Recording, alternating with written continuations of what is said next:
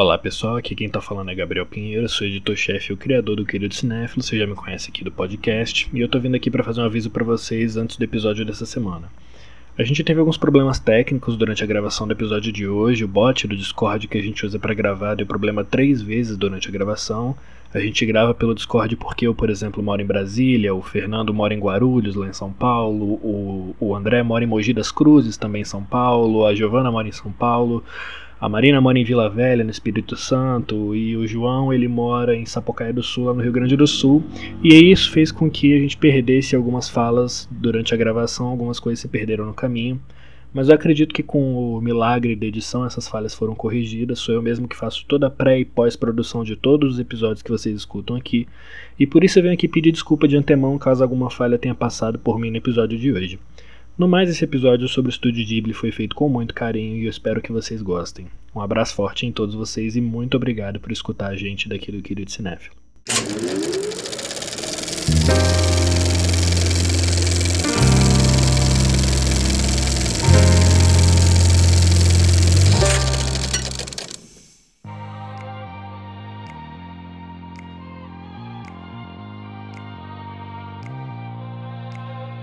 Olá, aqui quem fala é Gabriel Pinheiro e eu sei que é Ghibli, mas na casa do senhor se fala Ghibli. Sejam muito bem-vindos ao Querido Cinéfilo, seu podcast semanal favorito de cinema. E quem é que tá aí na nossa bancada hoje me acompanhando? André, a Viagem de Hiro foi a coisa mais psicodélica que eu já assisti na minha vida. 6 de 5. E a Marina, e eu sou a pessoa mais fã do estúdio Ghibli que eu conheço. Hoje o nosso tópico é a história de um dos estúdios de animação mais queridos de todo o cinema, o estúdio Ghibli. Vamos explorar a figura do mestre Miyazaki, relembrar a memória de Salta Kahata e também vamos falar um pouco dos clássicos favoritos nossos do estúdio e é claro. Mas antes, bora para o nosso giro de notícias e das suas mensagens.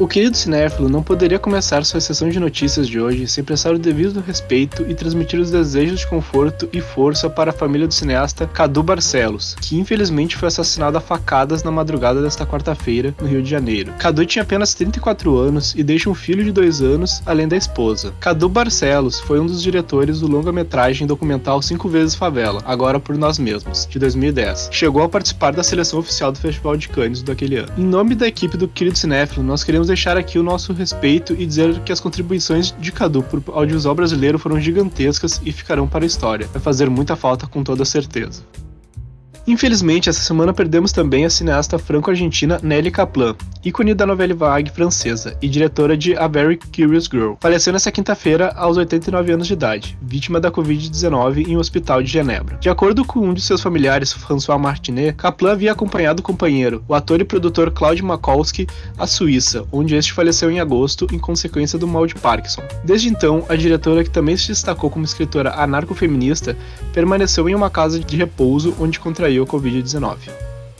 Sharon Osbourne revelou que o filme sobre a vida do, do marido, Ozzy Osbourne, em que eles estão trabalhando, não será permitido para menores. Ela assegura que a cinebiografia do roqueiro tem muita coisa importante e que só será apta para maiores de 18 anos. O projeto será classificado para maiores porque, segundo a apresentadora, eles querem mostrar tudo o que rolou de verdade nos bastidores da vida do polêmico cantor, e se referiu sobre o filme de Bohemian Rhapsody, que narra a vida de Freddie Mercury e seus companheiros de banda do Queen. Abre aspas.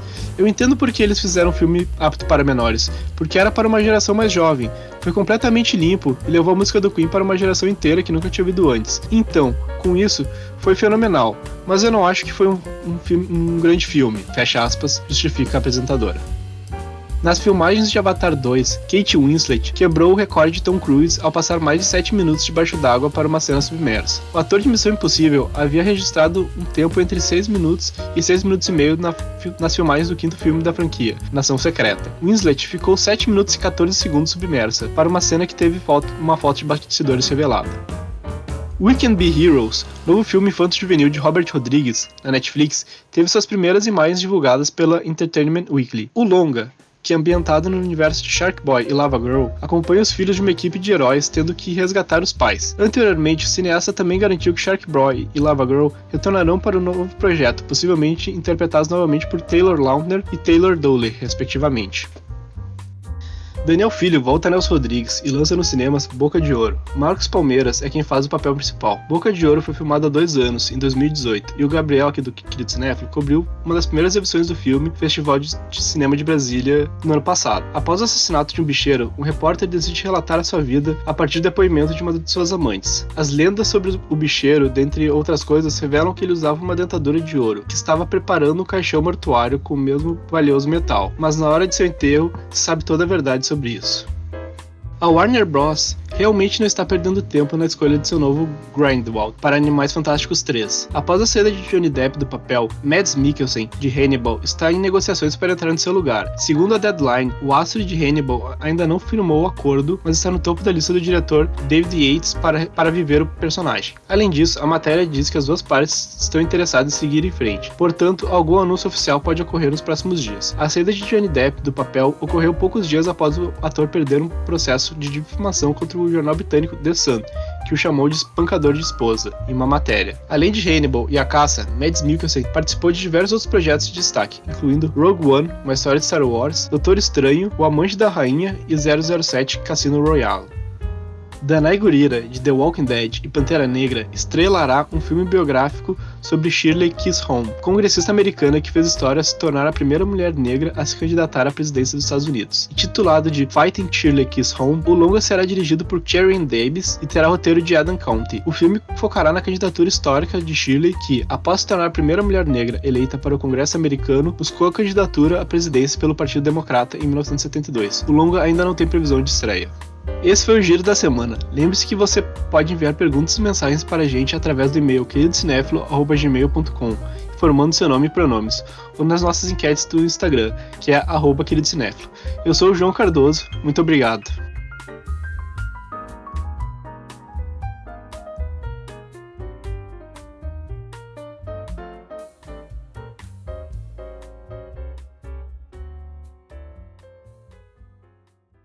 O estúdio Ghibli foi fundado em 1985 por Hayao Miyazaki, Isao Takahata, Toshio Suzuki e Yasuyoshi Tokuma em Tóquio em 1985.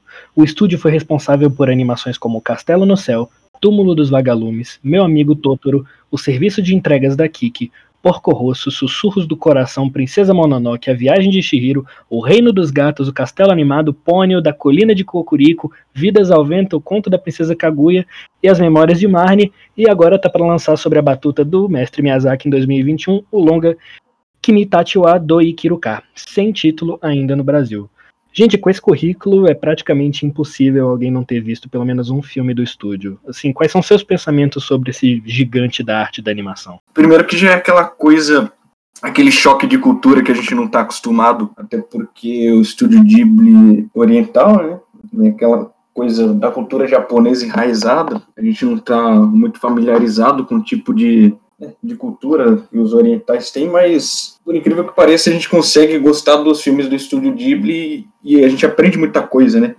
Sobre essa cultura diferente da nossa, e eu acho isso muito legal. Sabe? Através desses filmes que tem. Apesar de serem animações, elas conversam muito com adultos também. Eu acho as animações as mais complexas, né? Falando um monte de animação.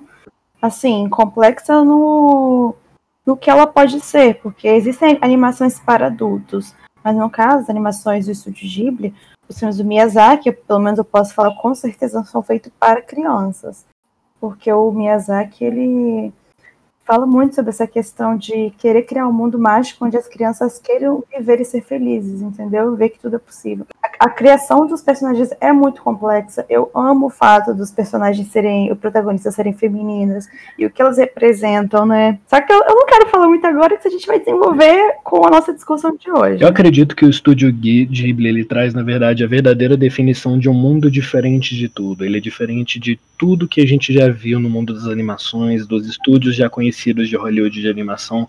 Eu acho que nenhum outro estúdio consegue criar esse portal para esse mundo mágico que nem o estúdio Ghibli cria. Eu acho que é algo especial deles e eu acho difícil que em algum outro momento na história do cinema a gente consiga algo parecido como os mundos que são criados pelos artistas, pelo Takahata, pelo Miyazaki, nesses filmes que o estúdio lança com um tempo. Muitos desses filmes são para crianças, mas tem muita coisa adulta no estúdio Ghibli, né? A gente ia abordar mais para frente os filmes tipo Only Yesterday, Túmulos Vagalumes, e são filmes com uma carga um pouco mais densa. O, o próprio Princesa Mononoke também, eu acho que tem uma carga meio densa. É, mas do, do Miyazaki, eu acho que o, o, assim, o mais adulto seria o Porco Rosso, né? Que sai um pouco dessa, dessa linha que ele faz nos outros filmes. Mas até o Princesa Mononoke, ele é um pouco mais pesado por ter sangue, se não me engano, a classificação dele é para 14 anos também. Mas acredito que para adolescentes, adolescentes que veem o filme, gostam também e entendem, sabe? Entendem as entrelinhas do filme. O Gabriel falou uma questão de, de que eles criam muito bem o mundo mágico, eu concordo plenamente. E todos os diretores têm muito carinho pelo trabalho deles. Tanto que assim, as animações são todas desenhadas, sabe? O Miyazaki, pelo menos, ele é muito claro em relação a isso, que ele não curte muito tecnologia, não. Eles, de, eles desenham tudo, então tudo é muito pessoal.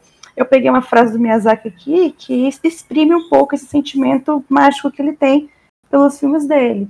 Ele fala: nos meus filmes para crianças, eu quero expressar, antes de tudo, a ideia que o mundo é um lugar profundo, multifacetado e lindo.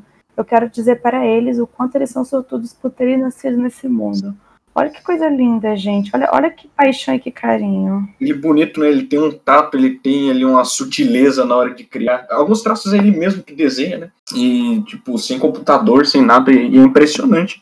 Umas animações que envelheceram muito bem. Você assiste o Castelo Animado, por exemplo, que é de 86. E nossa, eu falei, cara, esse filme foi, foi lançado ontem, não é possível. Continua bonitíssimo e com a mensagem pura e muito bonita. E, assim, eu falo essa questão dos adultos porque eu assisti os filmes do estúdio Ghibli depois de grande. E esses filmes, eles me dizem muita coisa eu consigo gostar, eu, assisto, não fico com aquele sentimento de, ah, esse filme não é pra mim, cara. Acho que já passei da idade. Estúdio Ghibli, ele não te desperta isso. Você consegue assistir e fala, poxa, é legal, vou assistir mais e mais ainda. Parece que o Miyazaki, ele, principalmente, ele consegue captar, né? Consegue conversar com pessoas de todas as idades, apesar de ter esse apelo de anime, de anime coisa mais voltada para o público mais jovem? Eu acredito que na cultura japonesa especificamente eles não têm aquele pensamento ocidental de que desenho é coisa para criança. Eu percebo isso muito no Japão, eu percebo isso muito na cultura dos animes. Então eu acho que desde Nausicaa, que foi um dos filmes que gerou a criação do estúdio Ghibli, assim, é, desde aquela época já era uma coisa que para os ocidentais soava como algo, nossa, tem um, tem um, tem, tem uma camada que é para criança, é uma animação, mas eu consigo tirar algo para mim ali, um adulto. É, são subtemas sempre muito, muito, muito densos. A cada assistida você percebe uma coisa diferente. E isso é uma coisa que eu percebo muito na cultura japonesa. Desenho para eles não é algo de criança, apesar de ser feito para elas. Eles não focam só nelas. Então as animações do estúdio Ghibli elas não são simplesmente aquelas coisas coloridinhas e não sei o que. Não, os filmes eles tomam um tempo para poder se assentar, eles tomam o tempo deles para poder estabelecer personagens, eles tomam os tempos deles para estabelecer locais, paisagens fazem muito parte do, do, do, imaginário e do imagético do que é ver um filme do estúdio Ghibli. Então eu, eu, eu, eu acho isso muito incrível, acho que isso é uma característica muito importante desse pessoal. Gente, e mas assim, quem foi Miyazaki? De onde saiu Miyazaki? Porque assim, ele, ele é um senhor, ele é um homem velho, né? Eu fico pensando, é, como que um cara velho no Japão, que é um país extremamente conservador, consegue ter uma visão tão sensível sobre a infância, sobre o mundo, principalmente sobre as mulheres. É, ele nasceu em 41, né? Ele foi o segundo filho de quatro filhos de, de um, o pai dele, no caso, ele construía aviões, desenhava aviões, não me lembro, na Segunda Guerra Mundial, e daí o Miyazaki já cria a primeira paixão dele, né? Porque ele é apaixonado por aviões. Percebe-se, tem muitos filmes do Studio Ghibli que tem muito avião. Os filmes do Miyazaki tem muito avião. Nunca... Muito avião, a questão do ar também. É... Mas a figura mais importante dele na infância provavelmente foi a mãe dele. Achei isso o máximo, gente, porque eu tinha muito essa visão de que a mulher estava ali só para ser mãe e dona de casa, né? Mas o Miyazaki comenta que a mãe dele sempre incitou muito ele a ler. E ele fala que a pessoa que ele mais conversava era a mãe dele, era como se fosse a melhor amiga dele mesmo. Olha que lindo, a própria mãe. E dos filhos, ele era o mais próximo dela. Então, assim, a gente já vê aí que, que ele desde cedo já tem uma referência, né? Porque ele. Não vou falar que ele não faz distinção de gênero, porque ele faz. A gente vai falar sobre isso depois. Mas a, a forma como ele traz o que é ser homem e o que é mulher é, é legal. Eu, eu acho legal. É uma, a, a, forma como ele vê a mulher, eu acho incrível. A gente vai falar mais sobre isso, né? Uma coisa, continuando o assunto, só porque você comentou a mãe dele, um, um fato específico que eu acho que é, que é interessante saber. Em meu amigo Totoro, que foi um dos filmes do Miyazaki que mais explodiu assim no estúdio Ghibli, até hoje a gente vê por aí em todos os lugares as figuras do, do Totoro, aquele, aquele monstro, aquele. Eu não sei se ele é um coelho, se ele é. Eu não sei o que, que ele é. é tem uma. Tem uma. O personagem, a mãe dele, ele tem uma. A mãe dele tem uma doença. A mãe da, daquelas crianças tem uma doença, ele tem uma mãe doente e o Miyazaki falou que aquilo era a representação da mãe dele. E aquele filme para ele estava sendo tão pessoal que ele transformou a personagem principal numa menina. Porque se fosse um personagem menino naquela situação, ele ficaria se sentindo. Ele seria muito emocional para ele, ele começaria a não querer mais até trabalhar no filme, porque ficaria muito pessoal. É, a mãe, no caso a doença era tuberculose, né? Não me lembro se a mãe dele morreu disso, mas tem isso mesmo, que é essa personagem da mãe é uma referência à mãe dele, é um filme super pessoal. É, sabe o que eu acho interessante desse, dessa pegada que ele tem de abordar o feminino de uma forma mais sóbria, sempre botando a mulher como uma figura forte e determinada? É que mesmo quando a mulher não é protagonista, ela tem um papel importante, por exemplo, no Porco Rosso. É um dos raros casos onde o protagonista é um homem, mas ele tem uma coadjuvante com a menina. E ela é super importante, super crucial pro filme. Assim, apesar de não ser a protagonista, poxa, sem o filme, sem ela no filme, o filme não fluiria. E isso é legal, ela é muito importante. Sempre uma importância pra mulher. Falando de papéis de gênero, eu queria levantar uma questão aqui. Apesar dos personagens do estúdio Ghibli serem em, assim, tem personagens femininas fortes, a gente tem a Princesa Mononoke, mas eu queria saber, tem aqui que, mas assim, muitos filmes têm personagens crianças. Vocês acham que mesmo os personagens sendo crianças, o Miyazaki faz uma distinção de gênero entre as crianças? As crianças femininas e masculinas? Exatamente. Você acha que ele faz? Com, com, com certeza, eu não acho, tenho certeza. Se você vê a, se a gente for pegar elementos, as personagens femininas representam o ar e água. Elas são fluidas, elas ponderam mais, elas saem da questão do maniqueísmo, a história delas não é linear. Agora você pega os, os meninos, é fogo e terra, eles sempre estão mexendo com, com tecnologia, eles são ferreiros, são mineiros. Assim, tirando o Astaka do Princesa Mononoke e o Rou do Castelo Animado, todos têm uma narrativa super linear, que assim, eles têm. Eles meio que são o suporte da protagonista mesmo, né? E eles sempre têm um olhar muito mais fechado para frente. Então, assim, o Miyazaki traz isso da menina ser, ser a conciliadora, a mediadora, e o menino ter outro tipo de energia, sabe? A energia do menino está mais focada para a prática, para a materialidade, enquanto a energia da menina é mais para o diálogo, é mais para transformação. Será que isso não é uma coisa cultural vinda do, dos japoneses ou será que é uma visão específica do Miyazaki? O que, que, você acha? Cara, eu acho que é uma visão específica do Miyazaki mesmo, porque assim, se você for pegar a visão japonesa sobre mulher, ela é assim, é difícil falar porque a gente é é o mundo ocidental, né? Então talvez eu esteja sendo um pouco anacrônica falando sobre a imagem da mulher no Japão, mas assim, falando com a nossa língua, é super tradicional. A mulher é a, pessoa que vai ser a dona de casa, que vai ser a mãe, que vai ser a esposa, ela tem que ser recatada, ela tem que ter discrição, submissão. Assim, as personagens do Miyazaki fogem disso, sabe? Pelo contrário, elas não são submissas. A, parte da história se concentra no fato delas serem corajosas. Eu adorei o fato que você relacionou elementos da natureza à figura do feminino e do masculino nos filmes do Hayao Miyazaki, porque eu não sei, quer dizer, claro, é isso, isso é extremamente perceptível. A relação dos filmes do Hayao Miyazaki com a natureza e com o meio ambiente, o quanto que o meio ambiente tem um papel importante nas temáticas dos filmes dele e do estúdio Ghibli no geral. É um conflito, Sim. não é um conflito. Eu acho que tem muito da, do shintoísmo. O, o Miyazaki ele era shintoísta, que é uma tradição religiosa japonesa. Sim, bastante. É a natureza se rebelando contra o homem. É que ele sempre mostra que a natureza acaba ganhando. Né? Não, não. O Precisa Mononoke, eles encontram o equilíbrio. A questão dos filmes do Miyazaki é isso, não existe bem ou do mal. Não, não tem maniqueísmo. Por exemplo, até no Mononoke, existe a, a personagem assim, ela, ela, não, ela não é ruim, ela não é cruel, ela não quer destruir. Ela quer salvar o povo dela. Só que, assim, ao mesmo tempo, a ação e o Astaka querem salvar a floresta por, porque a solução dos filmes do Miyazaki são sempre essa, é mediação, entendeu? É muito difícil você ter um filme onde o vilão é o vilão. Aquele vilão tradicional, que segue estereótipo de vilão. Porque normalmente. E, e o, o, vilão só segue o personagem estereótipo de vilão quando ele é um homem. Porque quando ele é uma mulher, aí a gente pega exemplo a Yubaba de Chihiro, a Eboshi de Mononoke Hime. São personagens meio com uma dualidade ali, né? Você não tem como se. Exatamente se eles são ruins ou bons, né? Não são vilões. São, assim, personagens que têm as os próprios interesses, que são interesses justos, mas que a, gente associa com vilão porque vão contra os interesses principal, que é o que a gente mais se apega. Vocês falaram de vilão, dessa coisa de dualidade do bem e do mal, é aí que está justamente uma das diferenças do estúdio Ghibli para Disney, que é que o estúdio Ghibli não é tão óbvio assim quanto a vilão, porque a Disney é muito assim 880, você é bom, você é mal, bem vence o mal sempre. Assim, é sempre muito tudo muito bem dosado no estúdio Ghibli.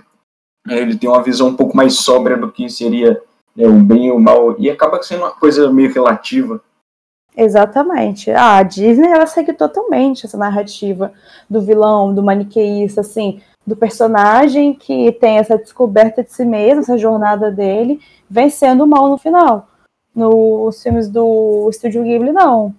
Não, não tem muito essa questão tem a questão da construção da jornada do herói, com certeza, isso é muito claro, mas o, o final nunca é o bem vencendo o mal. São as partes encontrando um equilíbrio. Por isso que as personagens protagonistas são femininas, porque pro Miyazaki, as mulheres que são capazes de fazer essa transformação por meio do equilíbrio. E é sempre o crescimento da Disney, nesse respeito, ele é mais moralista. Mas assim, ah, o bem é isso, olha, o mal é isso. Acaba se tornando uma forma, uma forma tão maçante, tão clichê, não, mas até te falar que eu, eu acho que a Disney vem mudando é recente da Disney, que é o Frozen Moana. Tem um pouco disso também, de não ter meio que assim, um vilão. No caso do, do Frozen, não em relação ao príncipe lá, que aquele Libo, tô falando em relação a Elsa, os conflitos internos dela. E Moana, no final, ela meio que encontra a resposta no equilíbrio também. Mas assim, eu concordo com você que isso é algo totalmente novo, porque a Disney seguia totalmente a narrativa prega do, do herói contra o vilão mesmo. Só que eu acho que assim, estão se tocando que as pessoas são um pouco mais complexas, que não pode subestimar criança, né? Sim, até porque a Disney ela fazia adaptação de muitas histórias que já existiam, né? Do Pinóquio, da Cinderela, Bela e a Fera. O estúdio Ghibli fez uma adaptação que foi o conto da Princesa Kaguya, que como é um conto ocidental, a gente não está muito acostumado com esse tipo de cultura. E também não tem esse tom moralista, mas de uma forma geral... Ele, ele é um conto ocidental, o Princesa Kaguya? É, oriental, desculpa. Ah, tá. Que susto! então, é, no geral, os filmes do estúdio Ghibli têm uma pegada, parece que mais autoral mesmo. O Hayao Miyazaki é o Walt Disney do Japão? Não, pelo amor de Deus, inclusive ele odeia essa comparação. Eu acho que ele tá um patamar acima, porque ele desenhava e escrevia os roteiros, né? Ele estava diretamente no processo criativo do, da animação. Eu vou a, pegar esse gancho do André de que ele estava dentro do processo e, e, falar que assim o Hayao Miyazaki ele é uma figura assim muito interessante de certa forma. Ele é verdadeiro, né? Ele é muito autêntico. Mas assim, eu caía muito no, no, no conto de santificar o Miyazaki, porque eu amo as obras dele. Falava, meu Deus, esse cara deve ser maravilhoso. Mas assim, ele também tem os problemas dele, né? É, todo mundo fala que é muito difícil trabalhar com ele porque ele é muito perfeccionista, ele às, às, vezes acaba sendo grosseiro por conta disso. Ele quer tudo muito do jeito dele. Assim, mas eu, não que eu passo pano, mas eu entendo que, gente, ele é um japonês velho idoso, né? Que assim, carrega, querendo ou não, um legado. Então ele é muito exigente, e mas infelizmente né, ninguém é perfeito, nem Miyazaki. Mas passo pano, passo pano, porque os filmes deles são perfeitos. Os Estados Unidos sempre teve dificuldade em traduzir e adaptar, entre aspas, os filmes do, do estúdio Ghibli na hora que eles chegavam nos Estados Unidos. E um caso que eu acho que vale, é, que é interessante falar, é que quem ia distribuir é, a Princesa Mononoke nos Estados Unidos era a Miramax, e na época, quem era o chairman, ou o, eu não sei qual é o termo que a gente usa em português, mas o chairman da Miramax, como vocês bem devem saber, era o famoso infame Harvey Weinstein, e aí ele queria fazer várias mudanças no, no, no filme, queria editar isso, editar aquilo. E aí, o que, que a Estúdio Ghibli fez? Ele, por correio, enviaram uma katana para Harvey Weinstein escrito No Cuts, ou seja, sem cortes. Eu acho que isso mostra muito da personalidade do estúdio que reforça, que reforça muito o seu potencial artístico e a sua visão artística para os filmes que faz. Nossa, foi sensacional. E Maravilhoso. ele, e ele é uma pessoa que pode fazer isso, né? Porque assim, já tinha um legado, cara, desde Náusea, porque assim, Náusea não foi lançado pelo estúdio Ghibli, né? Foi lançado antes, só que fez tanto sucesso que ele conseguiu, junto com o Takahata ali principalmente, abrir né, o estúdio. E assim, coisa de dois anos depois de Náusea, já meteram duas bombas assim, de cara, que foi o Laputa, o Castelo no Céu e o Túmulo dos Vagalumes, né?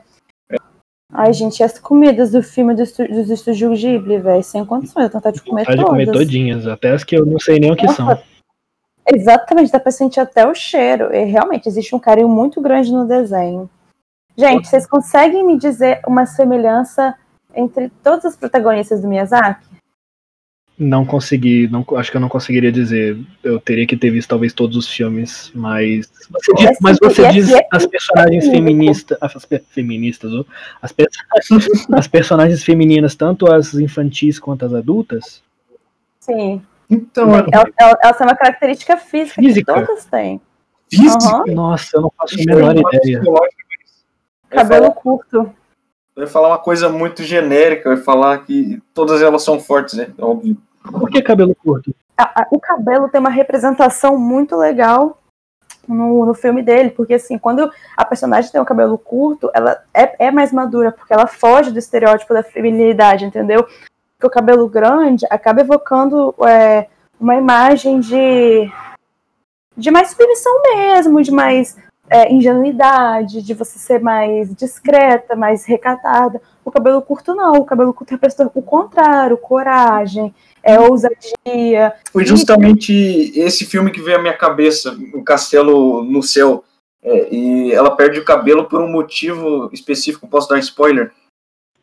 Pode. Ela toma um tiro no, na trança, né? Aham, uma- isso mesmo. Nossa, Aí- gente, nunca parei pra Legal, né? Eu quero Ó, dizer que a gente está em desvantagem, porque temos aqui presente entre nós Marina Rezende, que fez um TCC com o tema de Estúdio Ghibli, tá bom? Então, esse detalhe não tinha como é, eu saber. Gente. É, se vocês forem ver, as pessoas de cabelo curto elas são mais maduras e crescidas, enquanto as de cabelo preso estão passando por esse processo. A Shihiro, por exemplo. Viagem de Shihiro é um filme sobre a Shihiro descobrindo quem ela é. E ela passa o filme com o cabelo preso, o filme inte- inteiro. Jesus, caramba, não fazia. Ah, virado, né? É uma coisa cultural, não é? Se eu não me engano, Uhum. Uma co- coisa da cultura oriental. Porque assim, até, até que no Ocidente a gente tem essa ideia de feminilidade, atribuir feminilidade ao cabelo grande e ousadia ao cabelo curto. Imagina no Japão, que é mais tradicional em relação a essas coisas. Assim, até o cabelo tem essa representação diferente. Eu acho que um tema recorrente nos filmes do Hayao Miyazaki são que eles fazem a gente lembrar do sentimento de se deixar maravilhar pelo mundo, né? Esse sentimento pueril de sempre olhar o mundo pelos olhos da- da- das crianças, ou um olhar de descoberta, porque às vezes a gente está tão preso num- numa caixinha que a gente para de olhar pela janela e perceber o quão maravilhoso o mundo lá fora pode ser.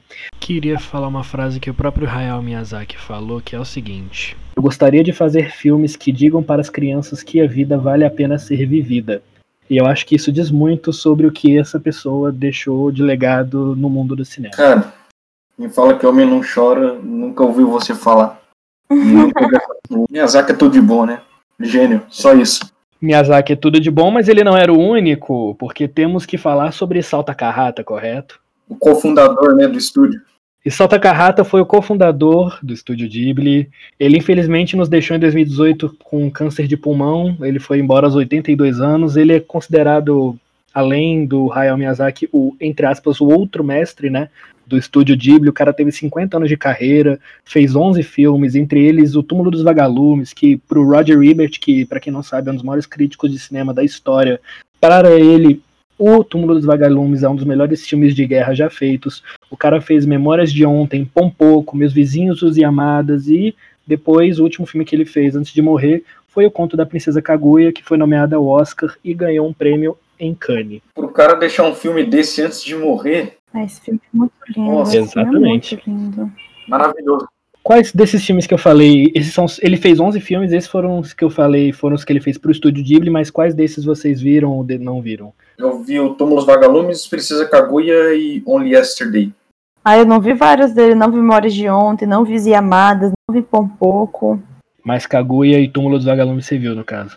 Ah, com certeza, cara. Não, Kaguya é um dos melhores filmes do estúdio. Eu sinceramente acho que o Isao Takahata, ele muitas vezes ele é esquecido por conta da figura do Hayao Miyazaki ser muito endeusada, ser muito elevada. E claro, o cara tem todos os louros, ele pode levar o louro que ele quiser, o cara é muito talentoso, mas o Isao Takahata, ele tem um diferencial em relação ao Miyazaki, eu acho que tem algo de muito muito puro, muito familiar na forma com a qual tipo, ele, ele retrata os personagens, ele é gentil no traço, ele é sensível às emoções do personagem, porque apesar da. Foi o que eu falei mais cedo, a animação ela ser uma mímese do que a gente vê no dia a dia, do movimento, o que faz a animação se diferenciar das outras formas de arte é a abstração, é o poder que você tem de abstrair as coisas. Inclusive tem uma cena da Princesa Kaguya em que tem um momento em que ela começa a correr e os traços começam a ficar todos chiados, então você vê a representação daquela emoção no traço do Isao Takahata. Eu acho isso muito lindo, eu acho que isso é um diferencial que ele trouxe para o estúdio desde o início, quando ele fundou junto com Miyazaki e o Suzuki e Isao Takahata para mim, eu acho que ele é um cara, é um gênio incompreendido, Isao Takahata. Justo. Então, ele demorou quase uma década para fazer esse filme, né? Princesa Kaguya. Eu achei interessante também que. É, ele era- diziam que ele era um cara bem lentinho na hora de fazer os filmes dele. Ah, mas do deputado também. mas então, é, o Takahata ele tem uns filmes mais sóbrios se você for comparar com o Miyazaki. Acho que a diferença fica meio óbvia. Tanto é que eu assisti Only Yesterday e falei, puxa, esse é um filme do estúdio Ghibli, mas não foi o Miyazaki que fez. Ele tem uns filmes mais humanos, mais sóbrios. é, e inclusive eu é, ouvi falar que Poxa, se os filmes dele seriam perfeitos para virar um live action, por exemplo, porque eles são muito humanos, não perderia tanto assim, porque ele trabalha um pouco com fantasia uma vez ou outra, mas no geral é uma coisa mais humana mesmo. Então os filmes dele poderiam virar live action e não perderiam tanto. Já eu acho ao contrário, eu acho que o fato de ser animado é o que faz o cara ter o diferencial dele, justamente pelo- por essa abstração dos sentimentos no traço do maluco. Marina ia falar? Não, eu perguntei se como assim mais humano? Eu não sei se eu peguei o que você quis dizer. É assim, é, o Miyazaki ele trabalha muito os filmes dele com a fantasia, né? Com o místico, às vezes até com o espiritual. O Takahata ele já é mais pé no chão, entendeu? Ele fez um filme visceral de guerra, o Túmulos Vagalumes, que é um filme cru, tipo, cru ao extremo. É, Only Yesterday também é super cru, fala do papel da mulher na sociedade e Sim, tem muito pouco de fantasia. Ele tem uma cena específica que tem a ver com a imaginação da personagem, mas só. Acho que o que ele sai do, do chão é o Conto da Princesa Kaguya, que foi baseado num conto ainda, mas mesmo assim ele trata de um tema muito real. Entendi. Cara, ele era tão detalhista na animação dele que tem uma cena no Túmulo dos Vagalumes onde o, o Seita ele tem que cortar um pedaço de melancia para dar para Setsuko comer. Aquela famosa cena da melancia. E o Takahata ele não tinha ficado satisfeito com como aquele corte daquela melancia foi feito, porque na cabeça dele falou: "Não, ele cortou, estava muito mole, parecia muito mole, o movimento não estava certo".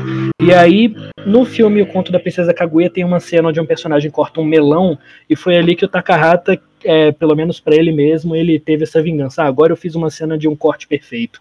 Um corte de uma fruta perfeito. Eu acho isso muito interessante, muito característico dele. Engraçado, né? O perfeccionismo. Se o Miyazaki já é muito perfeccionista, né? O Takahata também. Imagina como que era trabalhar no estúdio Ghibli com esses caras aí, essas duas mentes tão geniais e ao mesmo tempo tão geniosas, né? Tão perfeccionistas. Tipo, tem que tá tudo. Fora que essa busca pela perfeição parece estar enraizada na cultura oriental, né? Principalmente no Japão.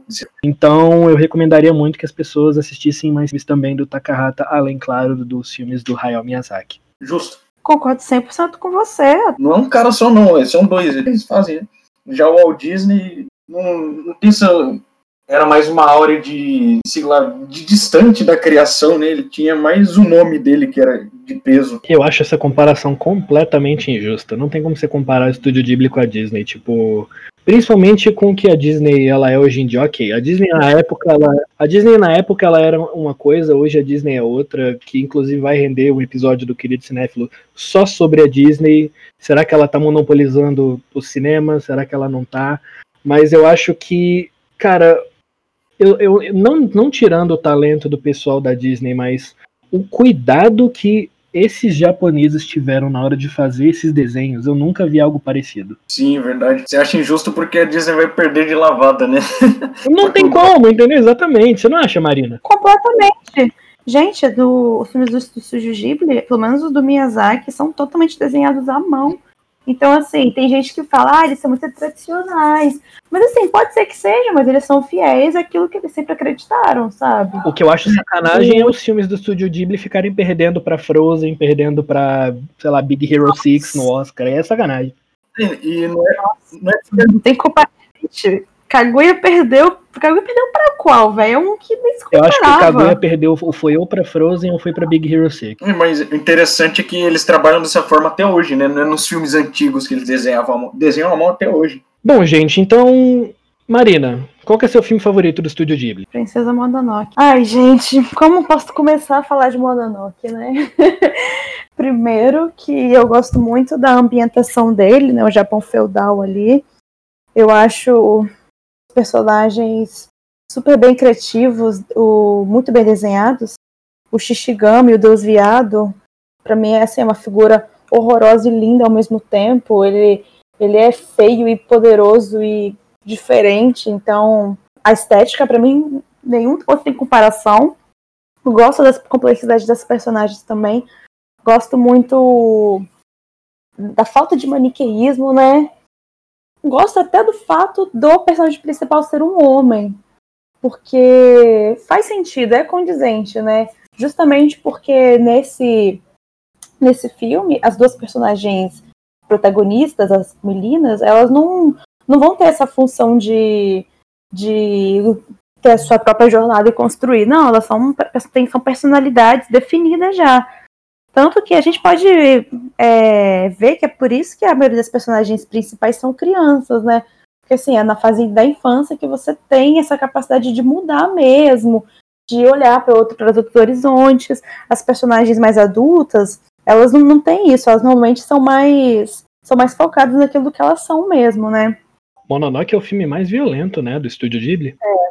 Sim. Sim, é, é, pesado, né? Gente, eu quase ia falar sobre o Estúdio Ghibli sem falar da, da pessoa que, para mim, junto com Miyazaki Takahata, é o mais importante do estúdio. Que é o Joe Hisaishi, o compositor responsável por quase todas as trilhas sonoras dos filmes. Ele faz a do Mononoke? Mononoke, Chihiro, Castelo no Céu, Náusea, tudo. Incrível. Aí... E você acha que a trilha sonora tem um papel importante no na Princesa Mononoke? Com certeza, com certeza. assim, a trilha sonora tem um papel importante em todos, né? Porque to todos casam muito bem com os filmes. E eu sou suspeita para falar, porque para mim não tem compositor que faz músicas mais bonitas do que ele. Nossa, e nos momentos tristes que tem aquela trilha sonora de piano. Nossa, tá maluco, gente. Não tem como. Assim, eu choro, não porque o filme tem a intenção de fazer chorar, mas porque é tão lindo a, é, a junção dos elementos consegue fazer uma, uma, uma, cena comum, trivial, ser tão emocionante, sabe? Ai, gente, eu acho que vou até rever Mononoke hoje, fiquei empolgada. Bom, eu vou falar em segundo o meu filme favorito, André, porque assim, o meu filme favorito, ele é triste e eu não quero que esse episódio termine em um tom triste, tá bom? Então eu peço licença aqui, mas eu vou falar de Túmulo dos Vagalumes, do Isao Takahata. Eu tô puxando sardinha do Takahata há muito tempo, vocês já deviam ter previsto essa.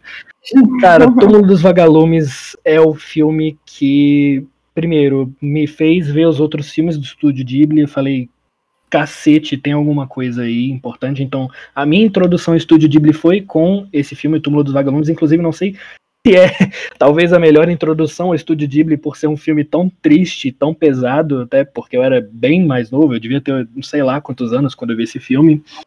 Mas o, o, o porquê o Túmulo dos Vagalumes? Eu acho que o Túmulo dos Vagalumes ele fala que ele fala sobre a guerra e como essa guerra afeta todas as pessoas em volta.